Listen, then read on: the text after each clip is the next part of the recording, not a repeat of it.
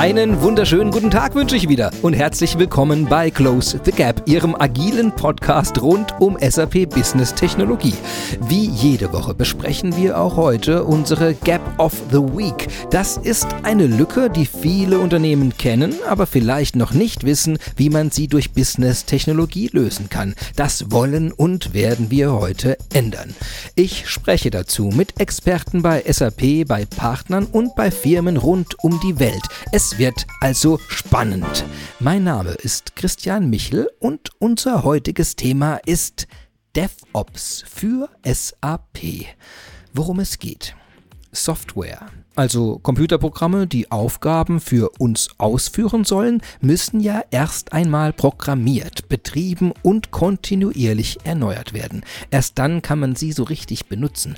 Die Kultur, Technologien und Methoden, die man heranzieht, um solche Software zu entwickeln, betreiben und zu erneuern, können sehr unterschiedlich sein. Grundsätzlich könnte man zwei sehr unterschiedliche Methoden betrachten. Zuerst einmal das Wasserfallmodell oder zweitens die agile Methode. Ja, kommen wir zuerst zum Wasserfallmodell. Sie können sich vorstellen, dass dieses Modell abläuft wie bei einem klassischen Hausbau. Schritt für Schritt erstellen wir unser Endprodukt.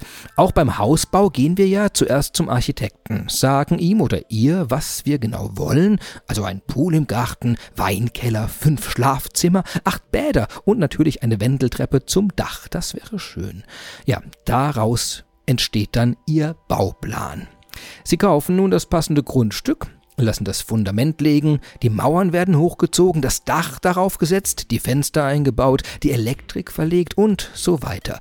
Die nächste Phase wird immer erst nach erfolgreichem Abschluss der vorangegangenen durchgeführt. Denn es wäre ja überaus unsinnig, das Dach anbringen zu wollen, bevor die Mauern stehen, oder die Mauern hochzuziehen, bevor das Fundament gegossen wurde. Naja, nach 18 Monaten können Sie also zum ersten Mal in Ihr wunderschönes neues Haus einziehen. Sie testen also erst nach 18 Monaten, ob Ihnen dieses Haus tatsächlich gefällt und ob alles so funktioniert, wie Sie es erwartet hatten. Vielleicht merken Sie auch erst dann, dass Sie statt eines Weinkellers doch lieber eine Sauna gehabt hätten, dass die Lichtschalter und Stromstecker alle an den falschen Stellen montiert sind und dass acht Bäder tatsächlich zu viel sind. Ja, dieses Wasserfallmodell ist perfekt geeignet, wenn Sie von Anfang an genau wissen, was Sie am Ende haben wollen und großes Urvertrauen, dass Sie das auch abwarten können. In einer Welt der kontinuierlichen Innovation hingegen ist das ziemlich schwierig. Hier greift man deshalb zu agilen Methoden. Man will das ganze Team, kontinuierlich zusammenbringen, schnelle Entscheidungen fällen und vor allem bereits nach wenigen Wochen und kontinuierlich in allen darauffolgenden Wochen immer funktionierende und funktionsfähige Software ausliefern. Wie man diesen Kulturwandel umsetzt, von einem Wasserfallmodell in ein agiles Modell und was genau das mit DevOps zu tun hat, darüber will ich heute mit Experten sprechen und die rufe ich jetzt einfach mal an.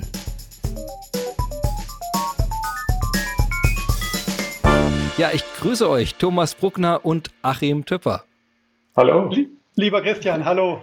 hallo, schön, dass ihr euch Zeit nehmt, heute in unserem Podcast über dieses spannende Thema DevOps zu sprechen und uns vielleicht kurz, also den Menschen auch, die das vielleicht noch nie gehört haben oder das eigentlich brauchen, uns gar nicht wissen, äh, denen auch nochmal kurz zu erklären, was das ist. Aber natürlich, bevor wir in die Details reingehen, wäre es am spannendsten auch zu wissen, wer ihr seid, was ist euer Hintergrund, was treibt euch zu diesem Thema an.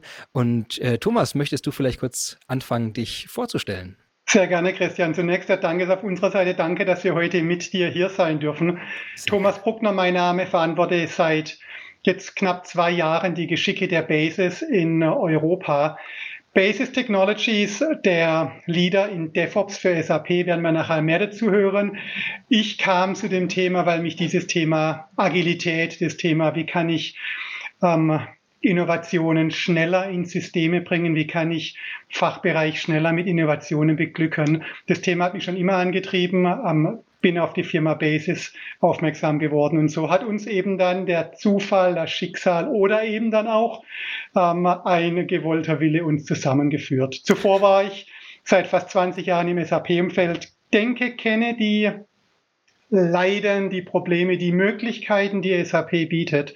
Und äh, gerade das Thema DevOps, wenn wir nachher nochmal im Detail durchleuchten, was genau wir da vorhaben. Ja, fantastisch. Vielen Dank schon mal dir. Dann Achim Töpper, was, was sollten wir unbedingt über dich wissen?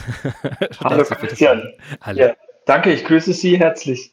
Mein Name ist Achim Töpper, ich bin jetzt seit 25 Jahren im SAP-Umfeld tätig in unterschiedlichsten Rollen, habe angefangen äh, als Basis Consultant, habe Entwicklung, Qualitätssicherung, Leitung Competence Center gemacht und äh, durfte da immer für SAP Partner arbeiten, so dass ich also auch die Chance hatte, äh, tief auch in die SAP Community reinzuwachsen, ähm, hatte auch die tolle Chance, äh, das deutsche Handbuch für den SAP Solution Manager zu mitzuschreiben mit meinem Team und habe auch mit der SAP ein persönliches Highlight gehabt. Ich durfte nämlich als SAP-Partner 2017 in Karlsruhe auf den Sub-Developers Kickoff Meeting reden.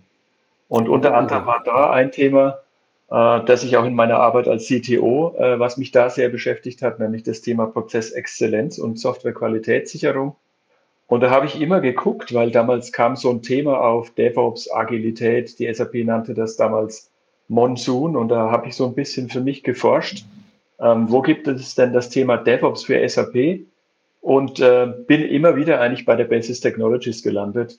Und äh, so wie Thomas das auch schon erwähnt hat, dann hat uns ein glücklicher Umstand einfach zusammengeführt. Und ich bin jetzt seit zweieinhalb Jahren bei der Basis Technologies in Europa mit Thomas und dem Team für den Pre-Sales verantwortlich. Wunderbar, Dankeschön. Jetzt habt ihr äh, Basis Technologies ein paar Mal erwähnt. Wollt ihr dazu noch ein paar Sätze sagen, dass man, dass man das, äh, also der, die Zielrichtung, also DevOps, das habe ich jetzt gehört, aber vielleicht gibt es ja noch ein paar spannende Details darüber hinaus, was man vielleicht über Basic Technologies wissen sollte. Wer möchte was kurz erzählen?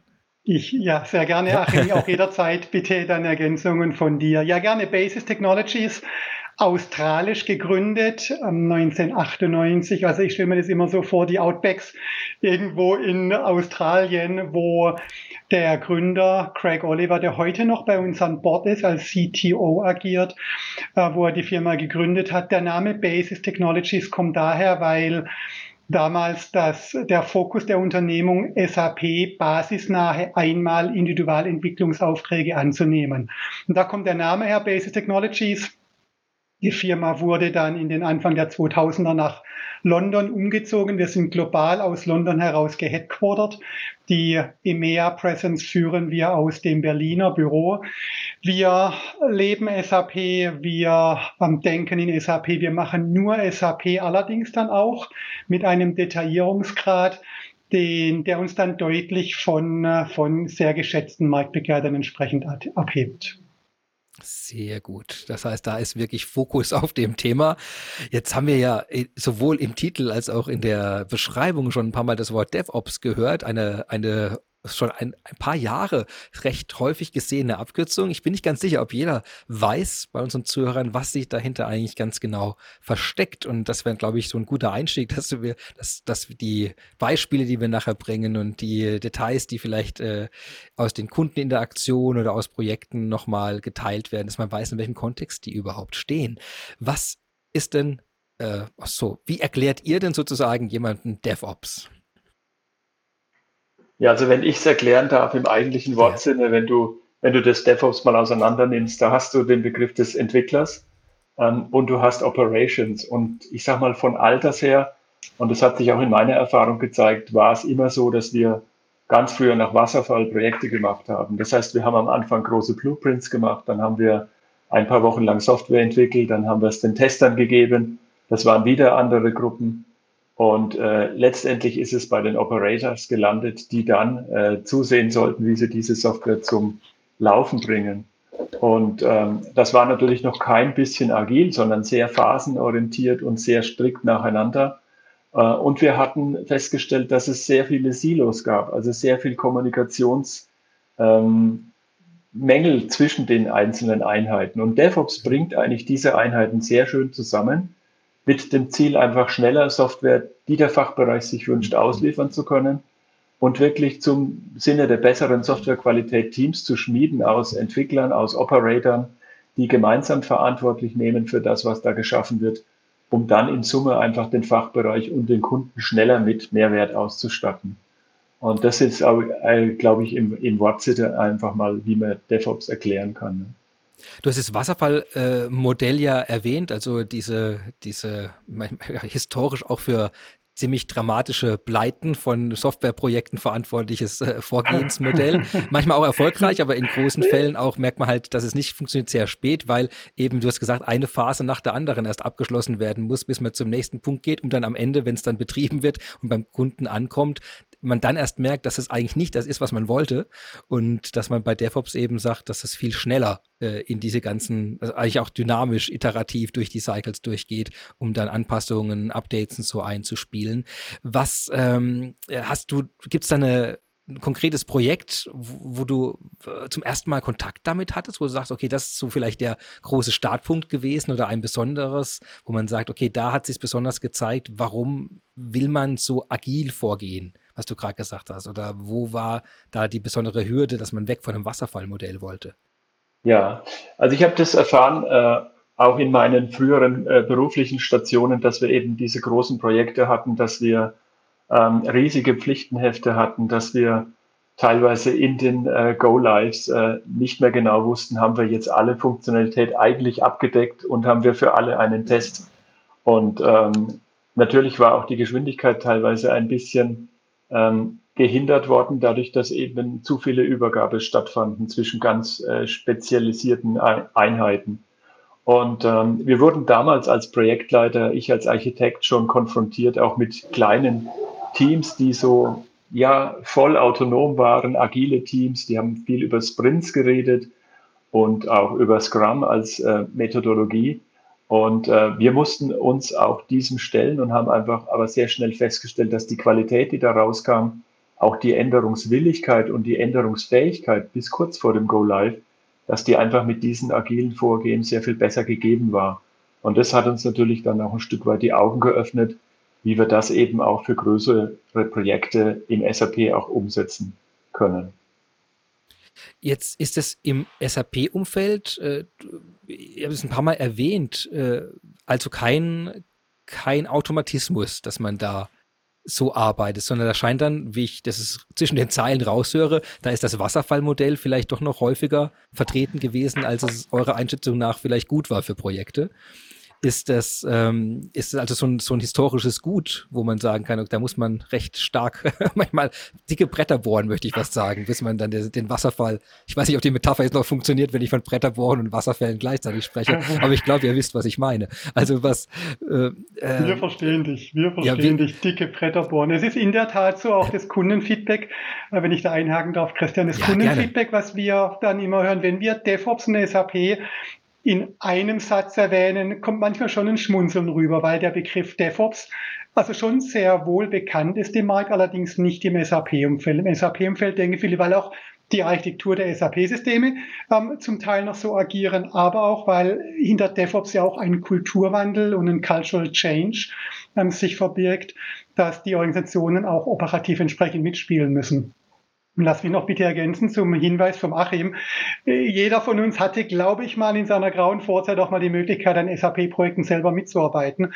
Äh, hatte ich auch und ich habe dann, also ein Aha-Erlebnis ist schon eine ganze Weile her. Da sind wir mit der Phase 1 im SAP-Umfeld live gegangen. Dann waren ein paar Features nicht in dieser Phase 1. Ist okay, hat man dann immer auf ein getrost auf eine Phase 2 geschoben. Und dann hast du, bevor du dann in die Phase 2 gehst, wieder ein sogenannter Blueprint, also eine, eine Blueprint-Session, wo der Fachbereich nochmal seine Wünsche äußern darf.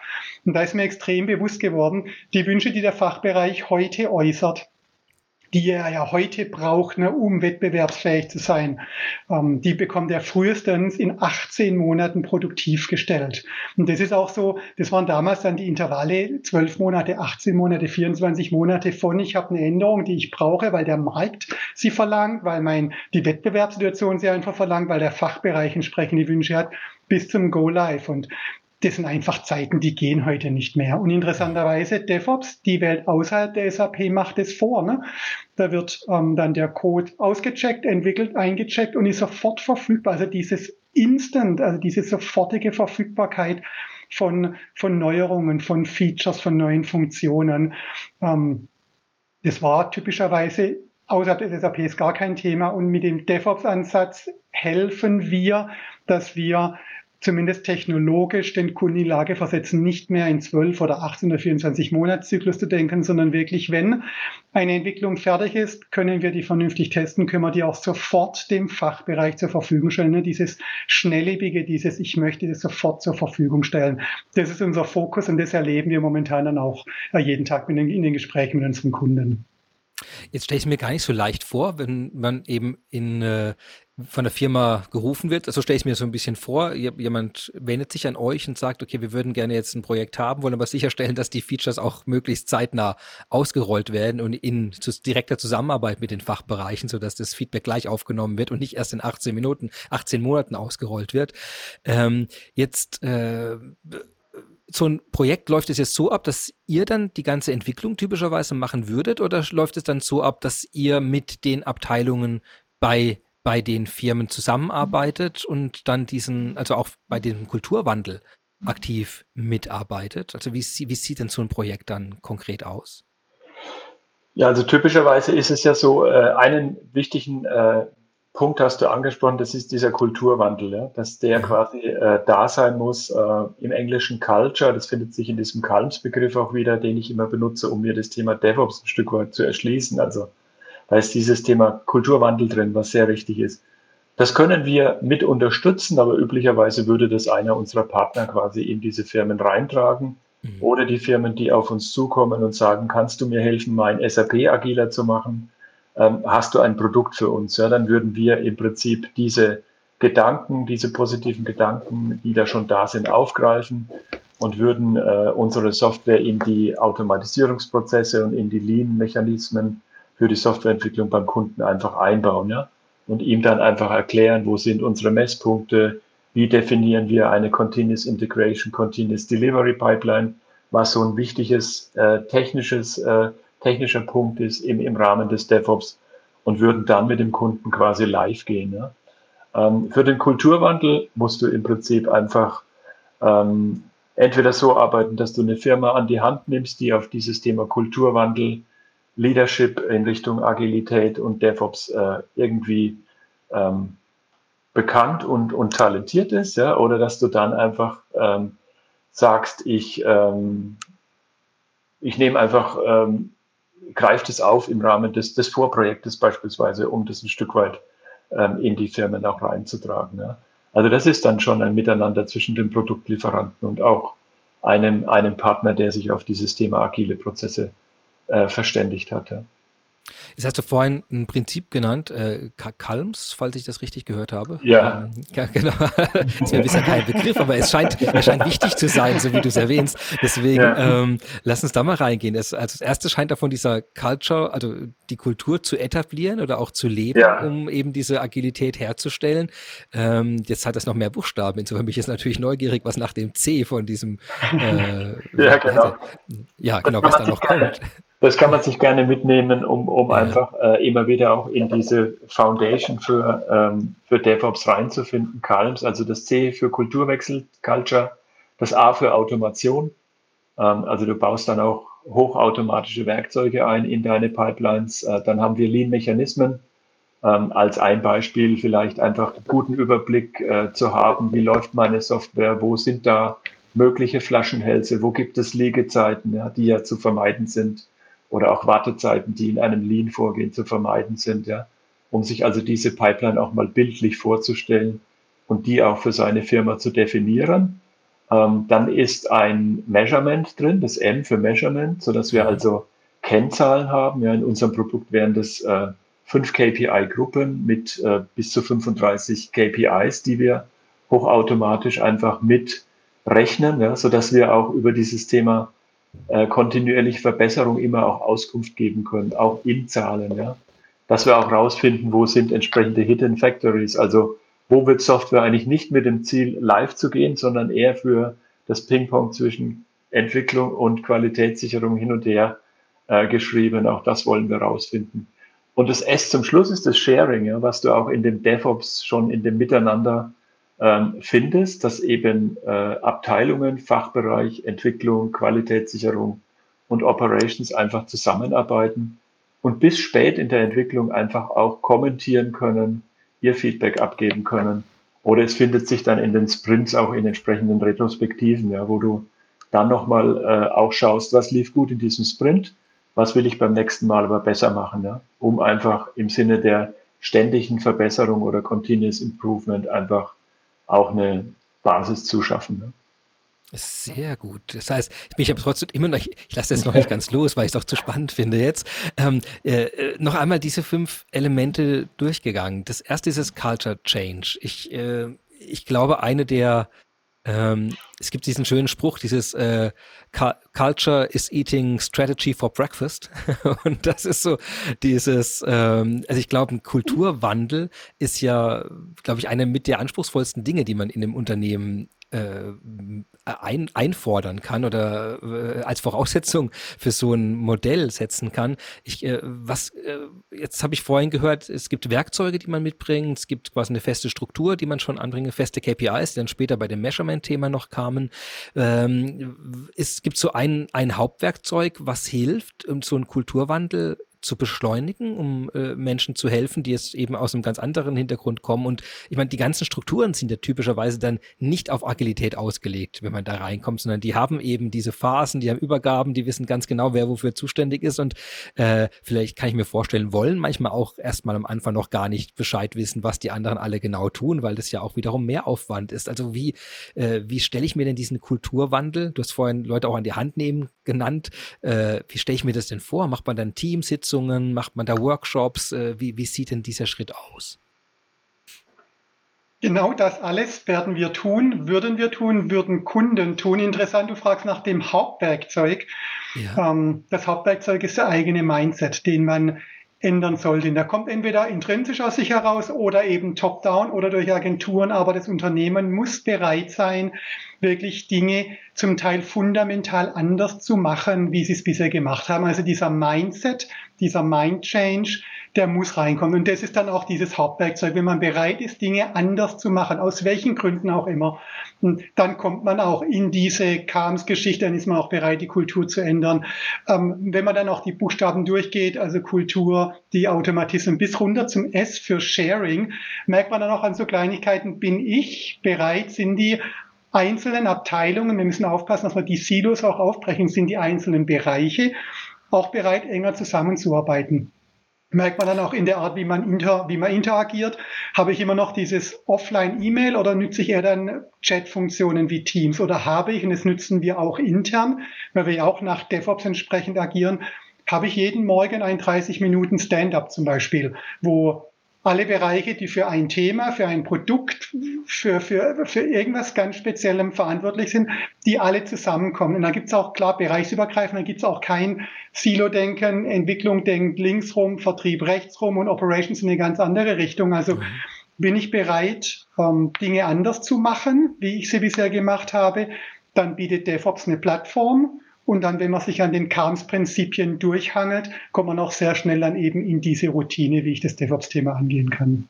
Ah, ich sehe schon insofern meine, meine Frage quasi rückwärts gedacht, weil du natürlich sagst, nee, wenn jemand ist eine Entscheidung, die man auch trifft. Da möchte man hingehen und insofern braucht man mehr, mehr Elemente, woran ich erkenne, wie weit sind wir noch weg, weg von dem Ziel erreichen. Also ist der Grad der Automatisierung, der, der KPIs, die wir anwenden und das, und der Wille, das zu teilen und die Werkzeuge etabliert. Also ich sehe, ich erkenne eher quasi diesen, diese Maturity für, für DevOps äh, an diesen Sachen und äh, insofern geht es nicht darum, ein Mindset irgendwo reinzuzwängen, sondern wir gehen davon aus, die Leute wollen das ja eigentlich schon, aber wir wollen jetzt helfen, dass sie es realisiert bekommen und dann sind wir eher bei diesen anderen Buchstaben wieder, die du gerade genannt hast. Ah, okay. Und dann gibt es, okay. denke ich, auch jetzt nicht unbedingt nur ein, das ist das goldene DevOps-Prinzip, das muss jeder für sich selber ausmachen, wo er stärker Wert drauf legt. Manche Unternehmen, die haben kein Silo-Denken, die brauchen nur vielleicht mal top-down ein geänderten Mindset. Andere merken, dass sie Änderungen, dass sie vom Wettbewerb gezwungen werden, änder oder schneller auf Marktbedingungen reagieren zu können. Da gibt es die unterschiedlichsten Gründe. Alle finden sich dann in einer, da Achim hat es vorhin schon angesprochen, dieses, dieser Begriff Agilität. Alle finden sich in einer Welt wieder, wo sie erkennen, agiler zu arbeiten. Unabhängig, wo sie herkommen, sie wollen einfach agiler sein. Und das wäre eben dann der erste Schritt in Richtung, lass uns mal agiler arbeiten, lass uns in Richtung DevOps denken. Sehr gut. Jetzt muss ich natürlich den Begriff Agilität auch nochmal kurz nachfragen. Ähm, genau. Also metamäßig irgendwie beweglich, schnell, alles, das kann man ja alles quasi drein, drin subsumieren, ja. aber ich vermute mal, ihr habt da wahrscheinlich eine deutlich elaboriertere Definition, als ich sie jetzt gerade hier spontan hingeworfen habe. Ähm, wie, wie erklärt ihr denn äh, dieses Agilität, was ja dann Ziel des Ganzen ist? Ja, diese Agilität und diese Lean-Prinzipien, die sind eigentlich schon relativ alt, schon äh, späte 40er Jahre, ähm, sind ursprünglich mal von Toyota auch gekommen. Ne? Toyota hat im Prinzip ein Planungssystem gehabt und äh, hat dort Lean-Mechanismen ein Stück weit geschaffen. Das wurde dann für die Softwareentwicklung äh, fortgetrieben und findet sich vor 20 Jahren, also da ist jetzt demnächst auch äh, der 20-jährige Geburtstag des äh, Agilen Manifest. Da haben sich äh, 17 ähm, Schwergewichte der damaligen Softwareentwicklung in, in Utah getroffen und haben in einem agilen Manifest einfach bestimmte Dinge festgeschrieben. Und die zogen sich dann in der agilen Softwareentwicklung weiter. Ähm, ein Prinzip darf ich hier mal nennen, das heißt Welcome Change even late in Development. Ja? Also wir wollen einfach eine Änderung möglichst bis kurz vor Live-Gehung noch rausnehmen aus dem Release oder eben noch hinzunehmen, weil wir damit äh, uns versprechen, einen noch größeren Mehrwert für den Kunden, also für den Endkunden, Fachbereich oder Produktempfänger zu schaffen. Und dazu muss es einfach möglich sein, in diesen agilen Werkzeugen flink und schnell mit hoher äh, Qualität, aber eben auch am Schluss noch den Umfang ändern zu können. Ja? Und eben keinen großen Monolith zu schaffen, sondern eher iterativ quasi immer ein Stück Funktionalität dazu bauen, um einfach immer bessere Inkremente herzustellen. Und, das heißt aber äh, eben auch, dass man die ganze Zeit so eine Art Repriorisierung durchführen muss. Also nicht irgendwie bei einem klassischen Projekt, wo man sagen würde, okay, das sind jetzt die Dinge, die ich erreichen möchte am Ende, die alle da sind, sondern dass man dann sagt, sehr spät kommt jetzt dieser Änderungswunsch, alle sagen ja, ist auch ein relevanter Wunsch, dann muss ja gleichzeitig irgendwas anderes ein bisschen depriorisiert werden. Ist das dann also auch ein Teil dieser, dieser täglichen Routine zu sagen, wir schmeißen das, was wir bisher für wichtig hielten, jetzt aber auch mal wieder raus, weil wir merken, es ist nicht so wichtig wie das andere? Das ist äh, definitiv so. Du würdest dann über Backlog reden, ja, dass du in einem Backlog alle Punkte sammelst, ja. Die teilweise auch als User Stories beschreibst. Und in diesem Backlog kannst du auch priorisieren und repriorisieren. Ja, und würdest dann sagen, diese nächsten zehn Punkte, die sollen jetzt in meinem nächsten Sprint umgesetzt werden. Dann priorisierst du die einfach nach ganz oben. Und ergänzen vielleicht noch, Christian, äh, das, also ich sehe es nicht als Problem, ich sehe es als Möglichkeit. Es ist ja eine schöne Möglichkeit, die ich noch habe. Also früher war mir klar, die Änderung, die kriege ich nicht mehr live. Ne? Also wir gehen jetzt mal mit dem, was wir definiert haben, das setzen wir mal produktiv und dann können wir uns danach nochmal Gedanken machen, wie wir jetzt mit diesen neuen Änderungen umgehen wollen.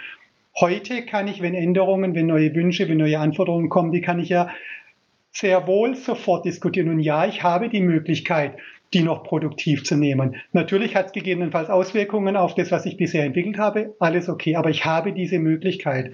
Und das ist auch dieses Thema Agilität. Also ich möchte wirklich bis kurz vor Torschluss maximale Flexibilität haben.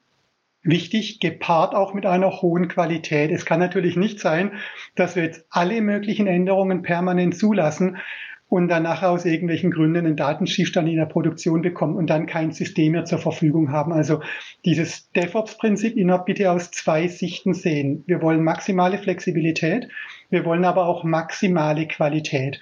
Und der, der Achim Töper spricht auch immer davon, warum wollen wir nicht das, was schon fertig designt, fertig entwickelt, durchgetestet wurde, nicht auch dem Fachbereich zur Verfügung stellen. Tagessprints, Wochensprints, das will ich jetzt nicht in einen großen Monats- oder Quartalssprint reinpacken müssen, sondern das, was jetzt schon fertig ist, das würde ich gerne dem Fachbereich oder den Anwendern zur Verfügung stellen. Ne? Agilität plus ein hohes, hohes Maß an Qualität.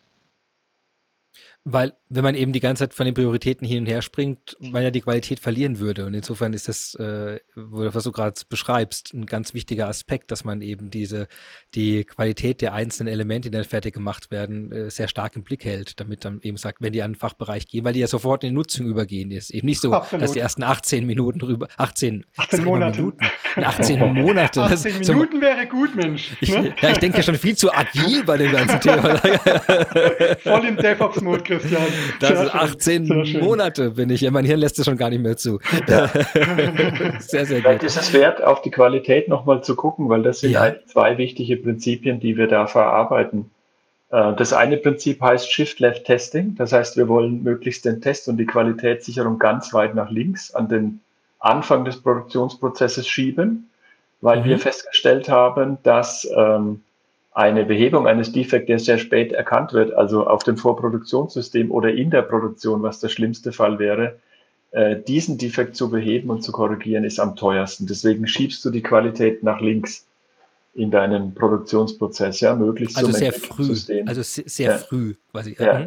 Dev und QRS und äh, das andere ist einfach, dass du maximale automatische Tests einbringst, ja, also das, äh, das ist dann auch in dieser Begrifflichkeit des Continuous Integration enthalten, ja, wir kennen diesen Begriff der CI/CD-Pipeline für so ein DevOps-Vorgehen und kontinuierliche Integration heißt eben, vollautomatische ABAP-Unit-Tests, heißt äh, Abhängigkeitsprüfungen sehr früh zu machen, heißt vielleicht auch herausfinden, wo muss manuell getestet werden, aber das halt schon erkennen aufgrund der geänderten Objektmenge und die richtigen Ressourcen und Testfälle dann anziehen, ja, heißt vielleicht auch mal äh, einen funktionalen Test vollautomatisch aufrufen, so dass du einfach sehr früh ähm, eine Qualitätssicherung herstellst, ja, um möglichst gar nicht in das Problem zu rutschen, dass du einen P1-Fehler erzeugst, ja, High Critical Error in der Produktion, der dann zum Systemstillstand erstmal führt, ja. Auch dafür Aber musst du Mechanismen schaffen, ja. Jetzt ähm, auch da wieder, wir haben ja auch einen Lehrauftrag hier. also, das, genau. Also Continuous Integration, Continuous Delivery. Ähm, du hast, du sprichst jetzt viel von, von, von quasi von dem Produzieren da, von der Pipeline und von den, äh, von den Elementen, die da schon drin sind. Vielleicht nochmal äh, das, das da ein bisschen mit der Lupe drauf geschaut. Ähm, also was, was wird da wohin geliefert? Was wird da womit integriert? Was ist da auf welcher, äh, also ähm, Genau, genau. Also was ist, was ist eine Pipeline? Also vielleicht mal ganz oben angefangen, falls das jemand noch nie gehört hat, dass man sich so vorstellen kann, was wird da transportiert und warum muss ich da überhaupt irgendwas transportieren oder ausliefern in dem, äh, in dem ja. Wortsinn ja dann hier. Ja. Also wovon sprechen wir da und was ist so eine Pipeline? Vielleicht nachher erstmal dieses Continuous Delivery als Konzept, was, was liefert man wo aus? Ja, also es geht um Softwarelieferung. Also du kannst dir einen nie abebbenden Strom von äh, Softwareänderungen vorstellen, die sich mal links vom Fachbereich gewünscht werden als User Story. Lass uns den Begriff benutzen. Äh, wir bauen dann die Software. Im SAP ist das äh, möglich mit der Programmiersprache ABAP oder JavaScript, ja, vielleicht auch SAP-Portalteile. Ähm, die werden üblicherweise in ein technisches Konstrukt eines Transportauftrags gebracht. Ja, der kann vom Typ Entwicklung oder Customizing sein. Und dann musst du eben diese ähm, Transportaufträge, die es technisch sind, ähm, gemeinsam Qualität sichern auf deiner Strecke innerhalb dieser Pipeline des nie abebbenden Änderungsstroms äh, mit dem Ziel, am Ende ein funktionierendes Softwarepaket an Änderungen bereitzustellen. Also man hat hier quasi das Bild von einer, von einer Fabrik, also quasi die Metapher ja. einer Fabrik für Softwareentwicklung. Also man schreibt ja. Äh, Code und dann kommen Änderungswünsche und dann dadurch, dass der Code aber nicht ein ein großes Stück ist, sondern aus vielen kleinen Elementen zusammengesetzt wird, wie bei einer Fabrik auch. Quasi, da kommt, da kommen die Beine ans Schaukelpferd, da kommt die, kommt die Nase drauf, da kommt die Decke drüber. Dann muss man sicherstellen, damit die ganzen Sachen auch nachher danach noch zusammenpassen, wenn man da Änderungen gemacht hat. Weil das ja, äh, das sind ja oft auch weltweit verteilte Teams. Das ja. ist ja also eine, glaube ich, äh, einfach für die, für, äh, das ist, glaube ich, viel manchmal nicht klar. Man hat vielleicht so vor Augen dann, hier sitzt irgendwie ein oder zwei Programmierer, die, die, die schreiben da jetzt ein bisschen was an der Software rum und denke jetzt, warum brauchen die das solche, warum brauchen die das denn überhaupt? Aber wir reden natürlich bei SAP-Projekten ja oft über ganz andere Zahlen von, äh, von Entwicklern, die involviert sind und Ländern, die involviert sind, über Zeitzonen, über alles Mögliche hinweg. Und die müssen natürlich irgendwie an die einzelnen Komponenten schreiben können, um die von dir erwähnten Wünsche jetzt umzusetzen. Und dann, äh, dann braucht man wirklich, wirklich wie in einer Fabrik eigentlich eine Logik, dass die Elemente zusammengefügt werden. Und das Ganze, dieses Ausliefern, äh, von wo nach wo wird denn da was geliefert? Üblicherweise hast du mindestens ein Entwicklungssystem, wo du beginnst, diese Software zu ändern, das Customizing entsprechend vorzunehmen. Dann hast du in aller Regel ein Qualitätssicherungssystem und hast irgendwann ein Produktionssystem. Ja? Also eine kleine Systemlandschaft, auf der du eben entwickeln und integrieren kannst.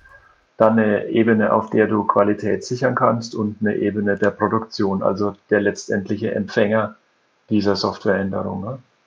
Und wenn du dann noch ein bisschen ähm, dem Best Practice folgst, den auch die SAP uns benennt, dann kommt sehr schnell mal ein, ein viertes System als Vorproduktionssystem dazu, ein Staging-System, ja, wo du eben dann äh, zum Beispiel einen kompletten Regressionstest mal machen kannst, ja, ähm, um sicherzustellen, dass alles, was gestern funktioniert hat, morgen auch noch funktioniert, nachdem du die Änderung eingespielt hast. Ja.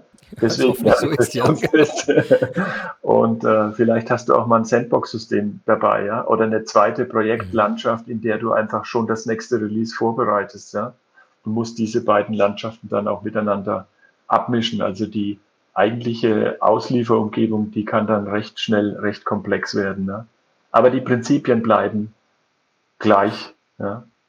Jetzt habe ich vorhin in meiner Beschreibung natürlich schon ein bisschen vorgegriffen in dieses Integrationsthema, dass da Elemente zusammengefügt werden müssen, ähm, was beim Continuous Integration dann reinkäme. Also ähm, vielleicht dazu noch ein paar Sätze, weil du hast, du hast jetzt ja zu Recht natürlich auf die Systeme dich bezogen. Äh, was, was integriert man dann so typischerweise hier wo rein?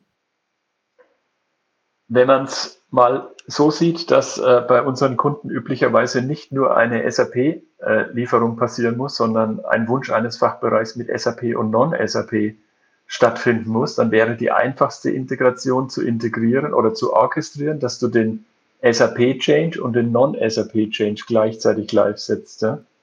Mhm. Ähm, und das ist natürlich auch eine Integrationsaufgabe, äh, die nicht trivial ist, weil du wir können natürlich Werkzeuge innerhalb SAP sehr gut beherrschen, aber auch außerhalb muss ja orchestriert und gesteuert werden, bis hin zu einem manuellen Eingriff, der vielleicht noch passieren muss. Ja? Und das eben miteinander äh, zu orchestrieren und zu integrieren, das ist eben so eine der, der Königsdisziplinen, aber mit einem Integrationsframework kriegst du auch das in den Griff. Ja? Muss dann vielleicht äh, marktübliche äh, CI-CD-Tools wie Jenkins noch einsetzen oder so, falls die Begrifflichkeit schon mal gefallen ist, die müssen dann halt entsprechend diese anderen Pipeline-Teile, die Software außerhalb von SAP bewegen, müssen dann eben auch noch mit orchestriert und mit integriert werden. Und lass mich da, Achim, sehr schön, lass mich noch dieses Thema Orchestrieren ergänzen. Auch Christian, was du vorhin sagtest, es ist ja nicht unüblich, dass Kunden über mehrere Standorte hinweg SAP, aber auch Non-SAP Entwicklungszentren haben. Europa, Indien und Nordamerika. Und wir haben dann SAP und Non-SAP-Systeme. Wir haben jetzt aus einem großen Land, egal Schweden, große Änderungen, die der Fachbereich dringend braucht. Man braucht dann, und man hat immer diesen Wunsch, und auch das ist das, wo wir hinwollen. Wir wollen Agilität bei einem hohen Maß an Qualität. Das wollen wir sicherstellen. Das wollen wir dann auch gerne über verschiedene Entwicklungsstandorte hinweg sicherstellen, über verschiedene Systemlandschaften hinweg. Und der Wunsch ist dennoch, jetzt hat das indische Team was fertig entwickelt in SAP, diesen Code möchte ich gerne, diese neue Funktionalität möchte ich gerne heute dem Fachbereich in Schweden zur Verfügung stellen. Woher weiß denn der Inder, dass man das kann? Er weiß ja gar nicht, was in Amerika parallel passiert. Er weiß auch nicht, ob das irgendwelche Implikationen auf Entwicklungen hat, die vielleicht gerade im Non-SAP-Umfeld laufen. Dennoch habe ich in einer extrem komplexen Welt habe ich die Möglichkeit über, äh, Achim, wunderschönes Stichwort orchestrieren, dann schon sehr wohl die Möglichkeit, in diesem Shift-Left-Testing und dieser Gedanke, ich möchte, wenn das fertig ist, das dem Fachbereich zur Verfügung stellen, dann habe ich da schon sehr wohl die Möglichkeit, dass alles, was fertig ist, auch gerne dann am Abend oder am Morgen dem Fachbereich zur Verfügung stellen kann. Und so ist eben dann dieses Thema der Komplexität ähm, adressiert, die man dann aber auch so beherrschbar machen kann. Also indem man die Elemente dann zum richtigen Zeitpunkt verfügbar macht und entsprechend allen dann, so ich mal, ausrollt, dass sie das und, dann wirklich haben.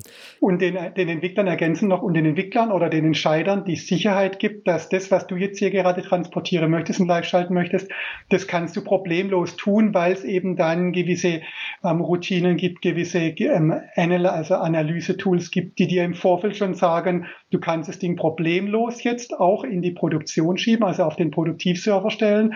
Oder die Analyse-Tools sagen dir auch, mhm. pass mal auf, bevor du das jetzt live ähm, schaltest, da gibt es irgendwelche Abhängigkeiten. Achte bitte darauf, dass wenn du das jetzt produktiv stellst, dass irgendwelche anderen Dinge auch noch dabei berücksichtigt werden. Und das ist auch das Thema Sicherheit, was wir ansprechen. Wenn das fertig ist, wollen wir dem Verantwortlichen, der für diesen Transport verantwortlich ist, die Sicherheit geben, das kannst du tun oder das kannst du eben noch nicht tun. Ah, das heißt, da gibt es so eine Art äh, was nicht, Ampelsystem vielleicht, wo man sagt rot, orange, genau. grün. Ganz genau, ah, ganz genau. und das kann, ist okay, sehr hilfreich. Also jeder von uns hatte, Achim spricht dann immer von einem P1. Also ich glaube, jeder von uns hat es schon mal erlebt, wenn ein SAP-Produktivsystem nicht mehr funktioniert. Kein Spaß. Ne? Also extreme Hektik, Fachbereich kann ich arbeiten. Das sind also nicht nur Kosten, aber natürlich auch Kosten. Ähm, der Fehler muss gefunden werden, der Fehler muss behoben werden. Es ist sehr schnell auch, also ein enormer Druck, psychischer Druck auch dann auf die, auf die Entwicklungsmannschaft. Und das wollen wir natürlich umgehen. Jetzt habe ich ja auch in dem DevOps-Ansatz, ne, ich wiederhole mich jetzt, Agilität. Ich will ja möglichst schnell die Änderungen zur Verfügung stellen. Aber das Thema, ich will die Änderungen sicher zur Verfügung stellen. Und das kann ich über ein übergeordnetes Orchestrier, ähm, Orchestrierwerkzeug wunderschön darstellen.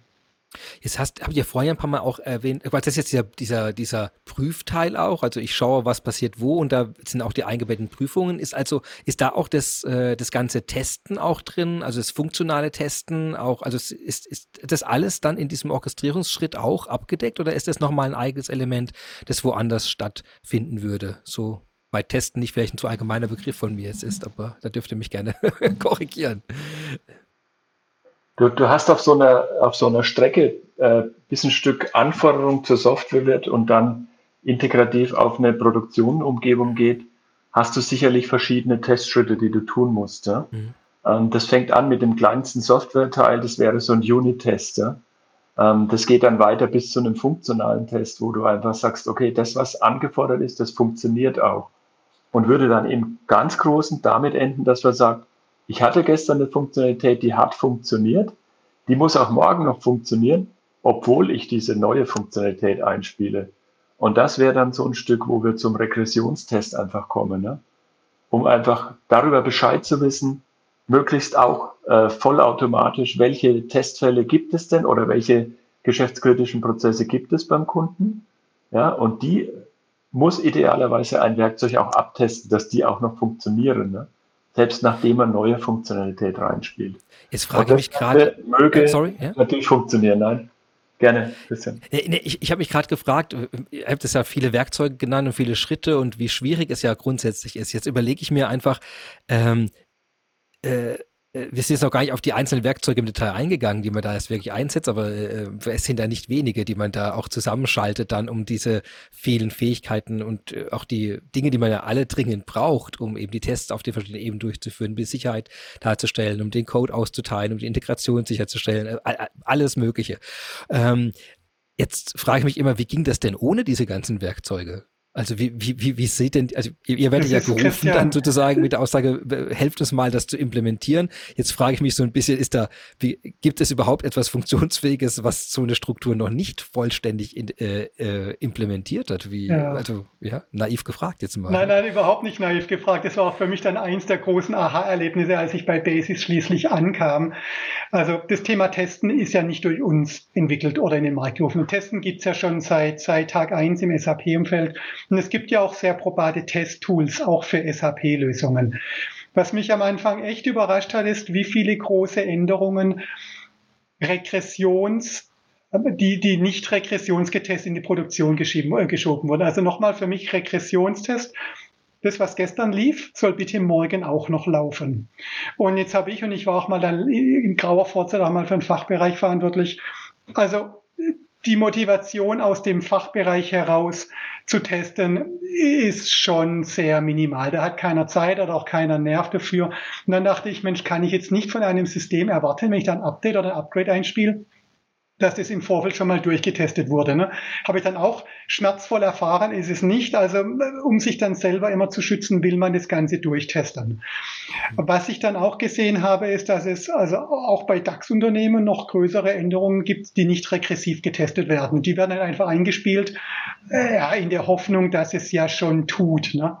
Was wir auch gesehen haben, ist, also wenn der Fachbereich neue Wünsche, neue Änderungen hat, diese neuen Wünsche, die schaut sich der Fachbereich gerne im Test nochmal an, bevor die wirklich live gehen.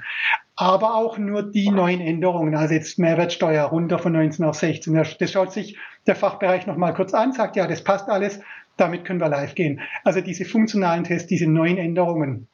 Ich brauche einen, einen, einen, ein Knopf, muss jetzt rot werden. Ich brauche neue Features. Ich habe für irgendein Land neue, neue Regularien aus Governance-Gründen. Diese neuen Änderungen, das schaut sich der Fachbereich sehr gerne an. Was wir machen ist, wir nehmen dem Fachbereich die Last des Regressivtests, weil wir sagen, lieber Fachbereich, konzentriere du dich bitte auf die neuen Änderungen, die du möchtest, weil das eben auch die Motivation des Kunden, das nochmal anzuschauen. Er kann mit automatisierten Regressionstesttools, die wir jetzt auch zur Verfügung stellen, kann er sicherstellen, dass das, was gestern lief im System, morgen auch noch läuft. Und das ist so eine Kombination aus DevOps, ne, Agilität und Sicherheit plus dieses Thema, das was gestern lief, läuft morgen auch noch. Das bringt ja alles, dieses Thema Agilität und Sicherheit noch mal ein Stück auf eine andere Ebene. Das ist das, was wir ausliefern und mit diesem Thema haben wir dann schon das Gehör des, des Fachbereiches. Wogegen, wenn du heute kommst zum Fachbereich und sagst, pass mal auf, ich habe ja was ganz Tolles, aber du musst eine Mannschaft abstellen, jede Woche, jeden Monat, jedes Quartal, um das Ganze durchzutesten, das ist nicht mehr zeitgemäß. Und das ist auch nicht unser Ansatz von DevOps.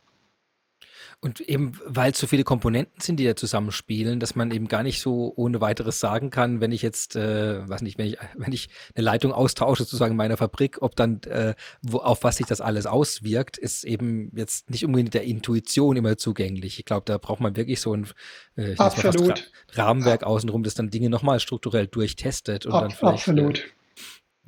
Weißt du, auch dann diejenigen, die für die Testfälle verantwortlich sind oder zuständig sind, also ich würde mich nicht anmaßen zu sagen, ich weiß genau, welche Fälle getestet werden. Und wenn ich dann diese Anzahl von Testfälle durchgetestet habe, dann sage ich, wir können sicher gehen, das System funktioniert. Also diesen Durchgriff, also Modul, System und landschaftsübergreifend, den kann man ja gar nicht haben. Wir wissen ja gar nicht, wenn wir jetzt im, im SD-Modul, im Vertriebsmodul, im SAP den Mehrwertsteuersatz ändern, ob der sich irgendwo noch in einem angeschlossenen Lagerverwaltungssystem entsprechend durchschlägt diese, diese Transparenz hat niemand. Das, stellen, das kann man nur automatisch sicherstellen und das würden wir allerdings sicherstellen. Das heißt aber, dass da auch nicht wenig Programmieraufwand dann drin steckt, um diese, äh, das auf bei einem Kundenprojekt auch, äh, ich, so wie es klingt, ist es auch trotzdem ein recht hoher Grad an individueller Zuwendung an das System bei dem Kunden, wo man dann schaut, okay, was, was habt ihr jetzt für Abhängigkeiten, wie sieht die ganze Landschaft aus, welche, äh, also eben auch eine gewisse Analyse zu machen, welche, welche Teile überhaupt mit welchen in Beziehung stehen und äh, ja. Ist das dann so, also diese Individualisierung, wie sieht das dann aus? Was macht ihr dann da? Das Schöne ist eigentlich bei diesem Werkzeug, über das wir gesprochen haben, unser Regressionstestwerkzeug, das schreibt selber mit die Testfälle, die durchzuführen sind. Ja? Es lernt da von den Endanwendern, von den Badges, von den Calls, die in dieses System gehen, und aus dem System rausgehen und erzeugt vollautomatisch die Testfälle. Das heißt, wir müssen nicht durch Programmierung äh, dem System erst die Testfälle beibringen, sondern wir testen exakt das, was an dem Tag oder in dem Zeitfenster, in dem wir recorded haben, tatsächlich stattgefunden hat. das ist natürlich klug, einfach mitzuschreiben, welche Aktivitäten stattfinden, zu schauen, ob die noch funktionieren am nächsten Tag. Das ist natürlich deutlich effizienter als alle hypothetischen Kombinationen durchzutesten, die niemals benutzt werden. Was ja in, in manchen SAP-Implementierungen ja auch manchmal vorkommt, dass, dass die eine oder andere Zeile Code nicht mehr in Verwendung ist, obwohl sie liebevoll implementiert wurde vor, vor Jahren. Das kommt ja auch mal vor. Insofern braucht man die ja auch gar nicht dann, zu testen, wenn sie gar nicht mehr aufgerufen werden.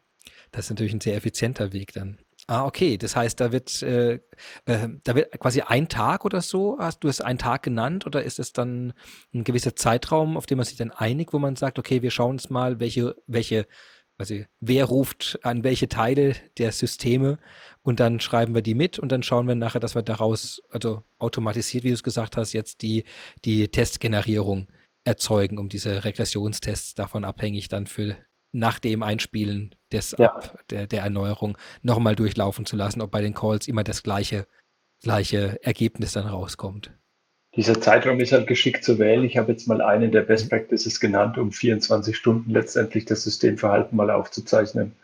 Ähm, davon kann es Varianten geben.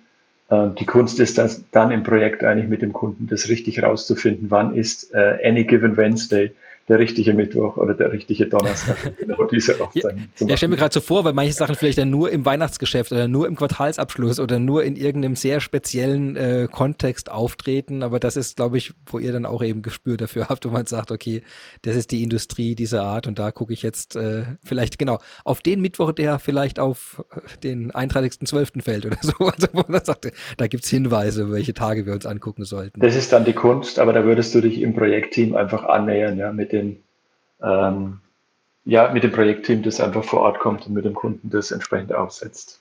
Und dann ist es immer noch ergänzend, immer so ein Lernen. Wir lernen den Kunden kennen, der Kunde lernt die Möglichkeiten dieses Testtools kennen. Das ist immer ganz interessant am Anfang, mit welchen Erwartungshalten der Kunden kommt. Ähnlich wie du es gerade geschildert hast, wir machen jetzt einen Mittwoch, fällt ja gerade auf den 31.12. Ist da auch dann zufällig mein Geschäftsjahr zu Ende, dass ich noch einen Jahresabschluss habe oder Quartalsabschluss.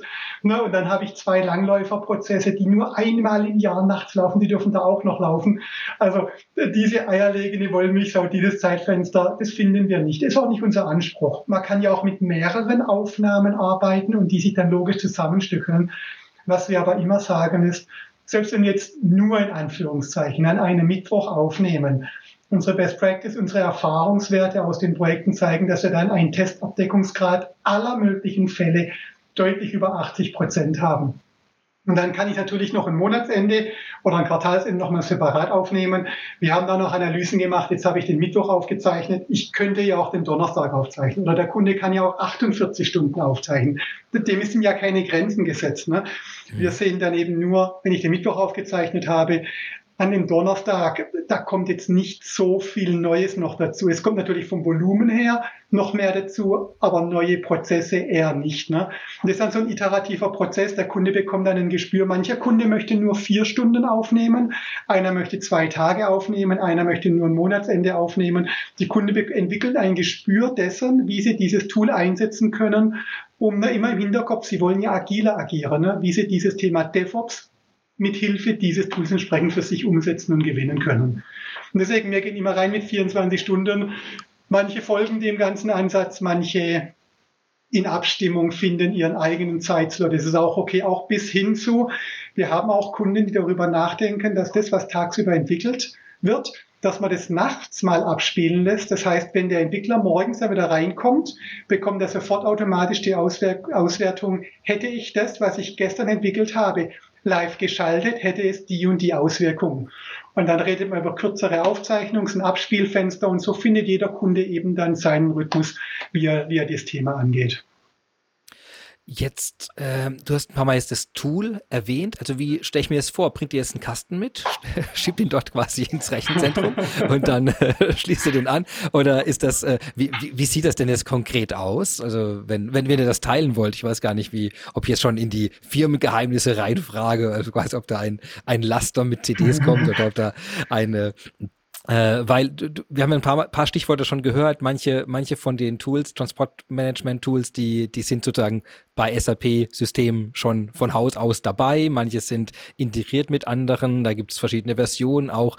Dann gibt es äh, manchmal Services auf der Business Technology Plattform gibt es einen Transport-Service, wenn man es auf Cloud-Architekturen machen möchte, mit mit Verbindung mit Open Source Tools wie jetzt Jenkins oder solchen Elementen. Da gibt's ja, man hatte doch auch eine recht große Wahl an Elementen, die man da manche schon vorfindet, manche, die man auch selbst schreiben könnte, manche, die es im Open Source Segment gibt.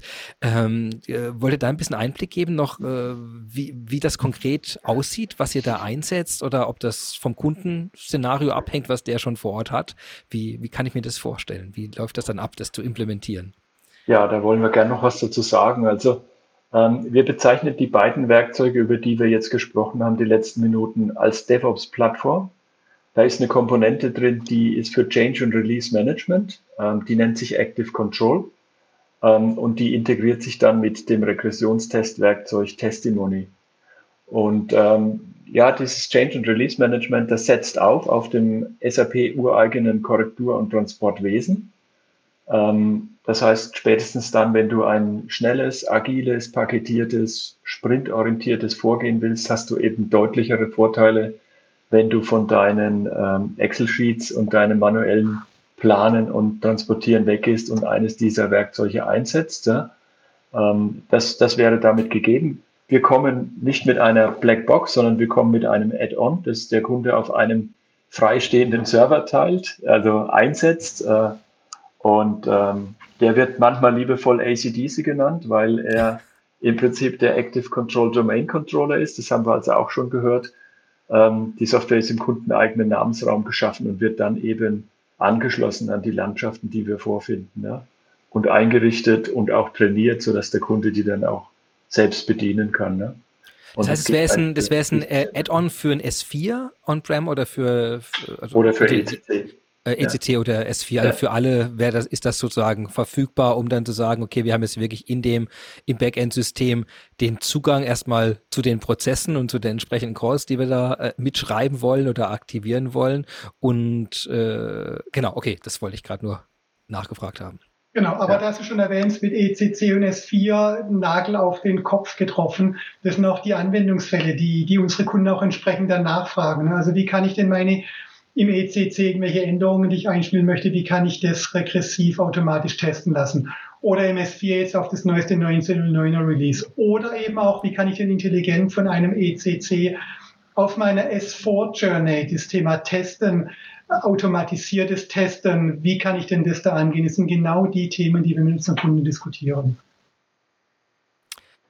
Und das Ganze dann mit dem Add-on schon recht schnell auch beginnen zu können. Das Ganze soll ja agil sein, habe ich ja gelernt am Anfang. und dann Add-on drauf und dann geht das Ganze schon los. ja, also wir reden da auch nicht über lange Zeiträume. Das, äh, das Change and Release Management Werkzeug ist in ganz, ganz wenigen Wochen eingeführt.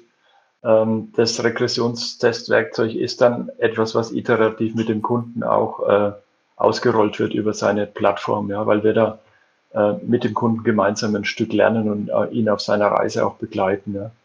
Aber wenn du das Thema S4-Transformation zum Beispiel auch ansprichst, da gibt es ja ganz andere Aufgabenstellungen, die du plötzlich unterstützen musst. Ja.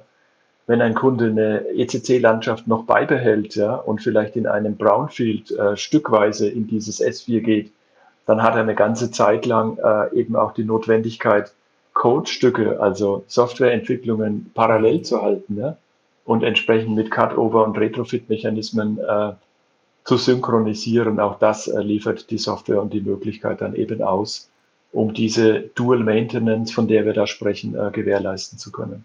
Ah, ganz, ganz wichtiger Punkt. Äh, jetzt ist das natürlich im, im On-Prem-System inst also installiert. Und was ich mich natürlich jetzt frage, ich glaube, wir haben es nämlich noch nicht äh, geklärt, äh, jetzt sind ja sowohl auch Non-SAP Changes, die ihr am Anfang erwähnt habt, ja betroffen, also sowohl also außerhalb des SAPs, als auch nicht unbedingt On-Prem-Prozesse äh, betroffen. Also deckt das Ganze dann auch diese beiden Welten noch mit ab und äh, wie, wie würde das denn aussehen? Also sowohl in die Cloud als auch in das Non-SAP-Thema rein? Das würde dann eine Aufgabenstellung sein, die sich unserem Integration Framework stellt, ja, im Active Control speziell. Der muss dann die Verbindung eben herstellen zu der Outside World of SAP, ja, um da eben die Orchestrierungsfunktion wahrnehmen zu können. Und es gilt einerseits für eine Jenkins-Software, um da eine Pipeline anzusteuern, hinter der wieder bestimmte Dinge passieren oder eben dann auch mit den Aufruf von Cloud-Funktionen, ja, also im Sinne von äh, Git-enabled äh, CTS oder solche Dinge, die würden dann durch das äh, Integrationsframework angesprochen werden müssen. Okay, aber sind eben auch abgedeckt in dem ganzen dass man eben sagt, okay, wir gehen eben davon aus, ein Projekt ist sowohl äh, ist äh, Hybrid im Sinne von Cloud und On-Prem und, äh, und, ja, ja. und SAP Absolut. plus Non-SAP und da, da gehen wir davon aus, dass wir dafür eben immer Dinge dann sehr also wie nennt man das dann, sehr übergreifend triggern müssen, um das dann sicherzustellen. Absolut. Und da lernen wir natürlich auch von den Anforderungen der Kunden. Also als Basis ähm, vor, vor vier, fünf Jahren in dieses Thema SAP-Regressionstestentwicklung eingestiegen ist. Das war übrigens auch auf Kundenwunsch, ne, also klarer Wunsch vom Kunde. Mensch, Basis könnte uns hier nicht helfen, eine Lösung zu finden. Und aus dieser Idee, aus diesem Wunsch ist dann auch das Produkt entstanden. Und dann hat man damals ja schon eine klare oder man hatte eine klare Anforderung, ECC Upgrades zu, zu sichern. Dann kam das Thema S4 hoch und wir lernen ja auch von den Anforderungen, von den Ideen und unsere Kunden werden da echt kreativ, ne, was das Thema angeht. Ein Kunde betreibt ein Rechenzentrum, hat in einem Rechenzentrum, äh, egal, 20, 50, 100, 200 Kunden gehostet. Und jetzt kommt die SAP im S4 mit dem 1909er Release. Dann ist die Überlegung dieses Hosters, Mensch, kann ich jetzt nicht dieses Basis Technology Regression Automation Tool nutzen, um das als Service meinen ganzen gehosteten Kunden anzubieten. Sagen, pass auf, die SAP hat ein neues ähm, Update, das teste ich für euch und das spiele ich für euch sicher ein. So als, als Möglichkeit. Dann hat man natürlich eine ganz andere Anforderung an dieses, an dieses Regression, äh, Regression Testing Tool, als wenn der Kunde das jetzt mal autark für sich einsetzt. Und so lernen wir auch, das ist hochspannend, ne? so lernen wir mit, mit unseren Kunden, mit den Ideen und unsere Kunden halten uns da schon auf Trab, was jetzt neue Features und Functions in dieses Produkt dann entsprechend, äh, was es angeht. Ja, und ich finde es auch wirklich toll, weil man ja wirklich äh, äh in, eine, in eine immer komplexer werdende Landschaft gleichzeitig aber auch eine Geschwindigkeit reinbringen will. Ich meine, das sind ja zwei, zwei Pferde, die eigentlich gleichzeitig in die unterschiedliche Richtungen galoppieren und dann Absolut. zu sagen, okay, und das ich ist das Spannende, genau, genau. Extrem, ja. ja. ja. Das, kam, das kommt sehr rüber, muss ich sagen. Auch die Begeisterung für das Thema. Da danke ich euch schon mal sehr, dass ihr uns da Einblick gegeben habt. Ähm, also ich habe es viel gelernt über das Kalms-Prinzip, über Agilität, dass man gleichzeitig Qualität, aber Qualität, aber auch, was war das zweite, Flexibilität äh, herstellen möchte und dass man mit Hilfe von AC ACDC nicht nur, nicht nur rocken kann, sondern das dass man auch ein Projekt rocken kann. ja, ganz genau, ganz genau. Wunderbar. Und Christian, ja. ergänzend noch, wenn du dir es live anschauen möchtest, äh, die SAP Technologietage 3. 4. Februar. Herzlich willkommen, schau es dir live an oder auch mal bei der basistechnologies.com vorbeizuschauen. Wir haben typischerweise immer in der letzten Woche des Monats einen monatlichen Podcast deutsche Sprache, auch auf englischer Sprache, wo wir aktuelle Themen adressieren, wo wir zum Teil Kunden da haben, die ihre, ihre Kundenstories, ihre ureigenen Stories teilen oder wo man dann ebenso wie heute nochmal im Detail über was ist DevOps für SAP sprechen. Also Christian, jederzeit herzlich willkommen. Sehr, sehr gerne. Das nehme ich auch gerne in die Show Notes auf und dass, dass man dann, also alle, die das jetzt hören, können direkt unten drunter schon draufklicken und äh, sowohl auf die Technologietage-Webseite finden und dann auf die auf den Podcast. Ähm, so, das ist mal trage ich, ich schreibe mir das gleich hier auf, damit das nicht verloren geht. Ganz wichtiger Teil. Genau. Und damit wären wir schon in diesem, in äh, dem letzten Teil dieses Podcasts. Genau, Famous Last Words nenne ich das. Du hast, glaube ich, schon schon die erste Gelegenheit hier äh, genutzt dafür, genau auf die Technologietage und den Podcast hinzuweisen. Gibt es noch was, Thomas, was du erwähnen wolltest, was wir vielleicht hätten sagen sollen, aber ich vergessen habe zu fragen oder ihr einfach noch keine Gelegenheit hattet zu sagen? Du hattest nichts vergessen. Ich möchte mich an der Stelle ausdrücklich bedanken. Tolles Gespräch, ähm, sehr professionelle, sehr angenehme Gesprächsführung. Vielen Dank, lieber Christian. Das freut mich doch sehr. Ja, Achim, dann würde ich für dich im Teil Famous Last Words kurz übergeben, falls du auch noch ein paar Tipps, Workshops, Bandauftritte, falls du Musiker bist, auch noch privat. alles wird alles akzeptiert hier. ja, ich möchte mich auch herzlich bedanken und äh, es, es war uns heute eine große Freude, über das Thema DevOps für SAP zu reden und auch über DevOps ähm, im Allgemeinen äh, ein bisschen auch informieren zu können in unserer Arbeit. Ähm, wenn man sich heute entscheidet, äh, in Richtung agiler Softwareentwicklung zu gehen oder DevOps für sich als Prinzip entdeckt, dann ist es ganz wichtig und es war uns wichtig auch zu betonen, dieses Thema Kulturwandel zu schaffen. Ja? Also dieses C aus Calms entsprechend hochzuhalten.